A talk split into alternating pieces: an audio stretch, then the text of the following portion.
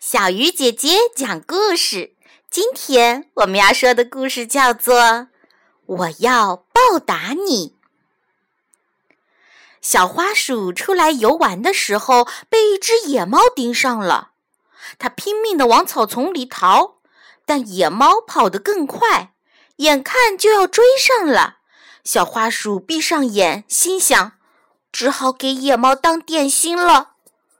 就在这时，一只大脚挡住了野猫的去路，野猫撞得头昏眼花，跌了一个跟头。原来是大象皮皮。放可爱的小花鼠！大象皮皮声音很粗地说。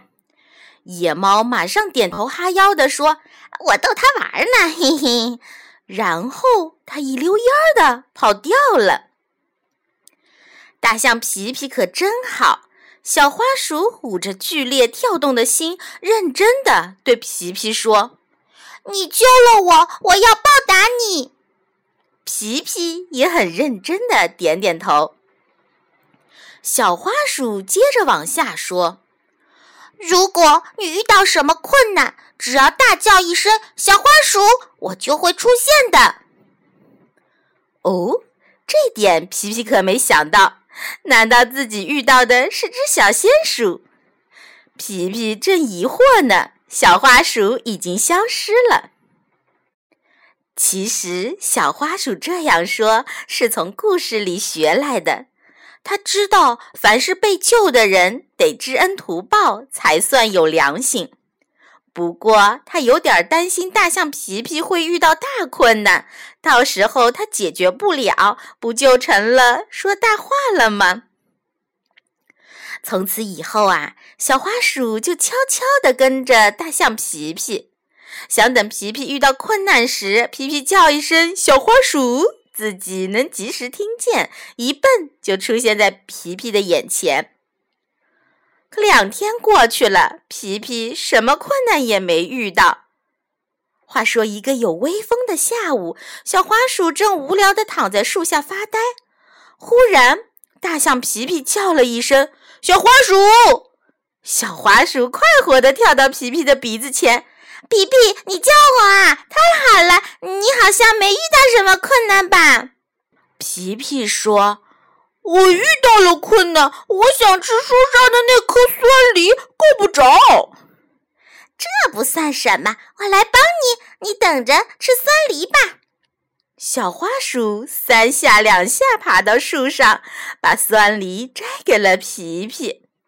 酸梨好酸呐，皮皮囫囵吞下肚。皮皮还请小花鼠清扫背上的落叶，驱赶蚊蝇。不过，小花鼠觉得这些困难都太小太小了。在花丛里，小花鼠咬着一朵花说：“皮皮，你什么时候遇到真正的大困难，让我报答你呢？”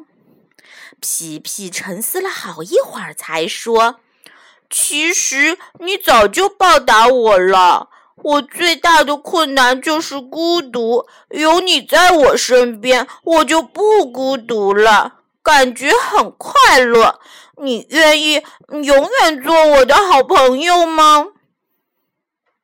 小花鼠开心的笑了，它一下子抱住皮皮的鼻子，说：“我愿意永远做你的好朋友。”皮皮用鼻子轻轻地拥抱了小花鼠，同时拥抱的还有它身后的那一丛粉红色的花儿。